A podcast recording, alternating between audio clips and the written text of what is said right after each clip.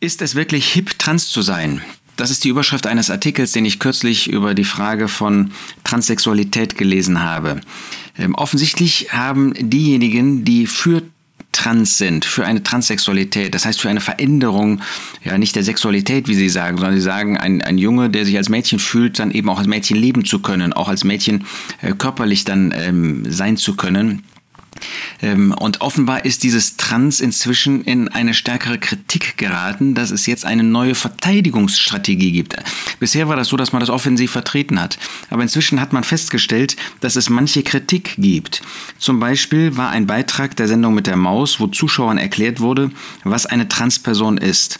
Und da das eine Sendung ist für Kinder und Jugendliche, gab es großen Gegenwind, natürlich besonders von Christen, aber sogar eine ähm, Tageszeitung hat da getitelt, wie ARD und ZDF unsere Kinder sexualisieren und umerziehen. Ähm, Kinder und Jugendliche würden mit Transideologie indoktriniert, wurde dann sogar in einem Zeitungsartikel erstaunlicherweise einmal geschrieben. Und das hat dazu geführt, dass jetzt eine neue Strategie ähm, vorgenommen wird. Da wird jetzt versucht zu sagen, ähm, das hat gar nichts irgendwie mit Mode zu tun, das hat gar nichts damit zu tun, ähm, dass immer mehr daran interessiert sind, denn man merkt ja, dass es in der Öffentlichkeit mehr sind, die sich zu diesem Thema positiv trans äußern. Das hat also nichts mit den Medien und der Medienpräsenz zu tun, sondern das hat einfach damit zu tun, dass die Leute sich jetzt mehr trauen, das zu sagen. Ähm, es gibt manche Wissenschaftler, die dann versuchen, irgendwie darzustellen, es gibt heute nicht mehr Leute, die so denken und die so handeln als früher, bloß jetzt outen sie sich früher. Es gibt dann auch Ärzte, die man da zur Rate zieht, ist natürlich äh, logischerweise sehr einseitig. Man nimmt dann nur solche Ärzte, die pro dieser Auffassung sind, auch in diesem Zeitungsartikel.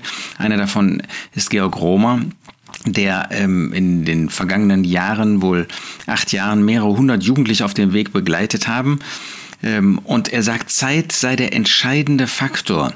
Die Kinder, die zu ihm kämen, sagten manchmal nicht, ich wäre lieber ein Mädchen bzw. ein Junge, sondern sie sagten, ich bin ein Mädchen, ich bin ein Mädchen, ich bin ein Junge. Es wäre unverantwortliche Quälerei, eine 14-jährige Transperson, die klar in ihrer Identität angekommen und gefestigt sei, die komplette pubertäre Reifung bis ins Erwachsenenalter durchlaufen zu lassen. Nun, ähm, sind das ja Dinge, die letztlich in die Entscheidung der Person, der Eltern, des Arztes äh, gestellt sind. Wir wollen uns nur dem Wort Gottes unterordnen. Denn Gott ist der Einzige, der wirklich sagen kann, was richtig und falsch ist. Das ist eine moralische Komponente, ja, und ähm, was richtig ist und was falsch. Das ist ein moralischer Bereich, in dem wir uns da befinden und der muss ja von jemandem entschieden werden. Ähm, das ist nicht ein subjektiver Bereich, sondern Gott hat ihn in seinem Wort uns offenbart. Und Gott hat gesagt, dass der Mensch Mann und Frau, männlich und weiblich geschaffen ist. Man kann immer wieder nur zurückkommen auf 1. Mose 1, Vers 27 und Gott schuf den Menschen in seinem Bild, im Bild Gottes schuf er ihn, männlich und weiblich schuf er sie. Nicht, nicht männlich heute und morgen weiblich. Natürlich hat der Sündenfall vieles durcheinander gebracht. Und durch den Sündenfall stellen wir fest, dass es Folgen gibt nach Geist, Seele und Leib. Äh, überhaupt keine Frage, dass ähm, die, der, der Sündenfall einen, einen massiven Eingriff in den Menschen hinein äh, befördert hat. Aber das gibt mir nicht die Freiheit, subjektiv entscheiden zu wollen, ich bin aber gar kein Mann, obwohl ich äh, als männliche Person geboren worden ist, äh, bin. Oder ich bin gar keine Frau, obwohl ich als weibliche Person geboren worden ist. Ja, da gibt es durchaus Zweifel, gibt es durchaus Zerrissenheit, gibt es durchaus depressive Gedanken, die äh, bei Menschen vorhanden sind. Aber die große Illusion ist, der sich Menschen hingeben, ich muss nur mein körperliches Geschlecht ändern und dann bin ich glücklich, dann fühle ich mich wohl.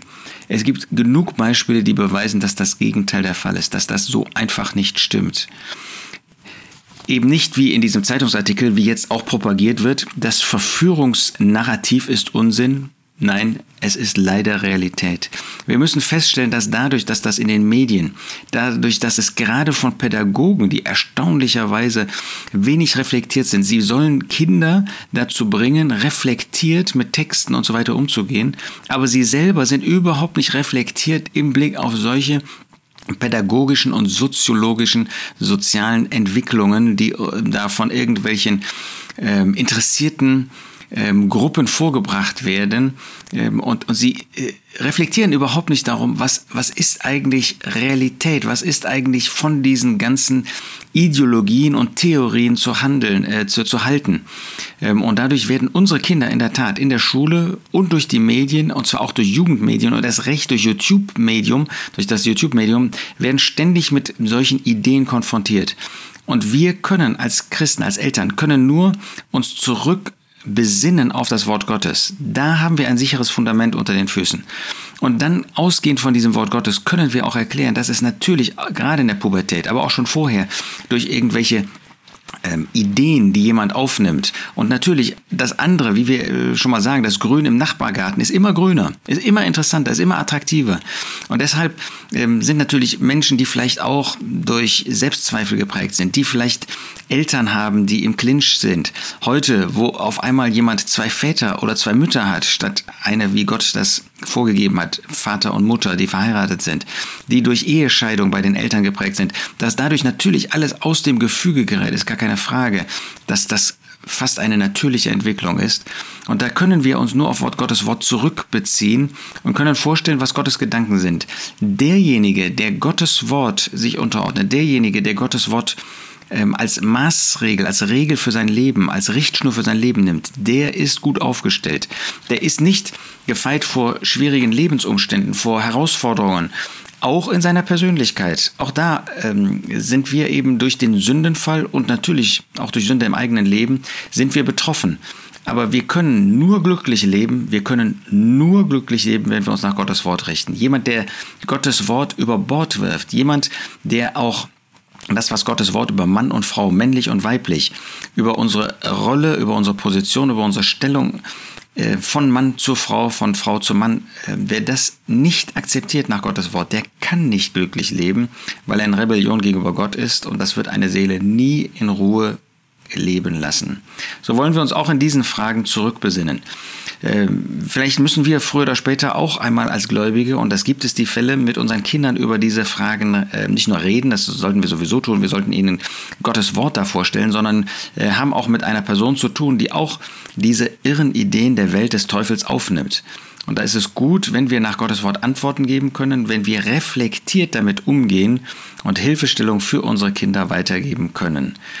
Auch dadurch unterweisen wir und pflegen wir und äh, fördern wir unsere Kinder in einem Leben, das reflektiert ist, aber mit Gott, mit dem Herrn Jesus zu seiner Ehre ist.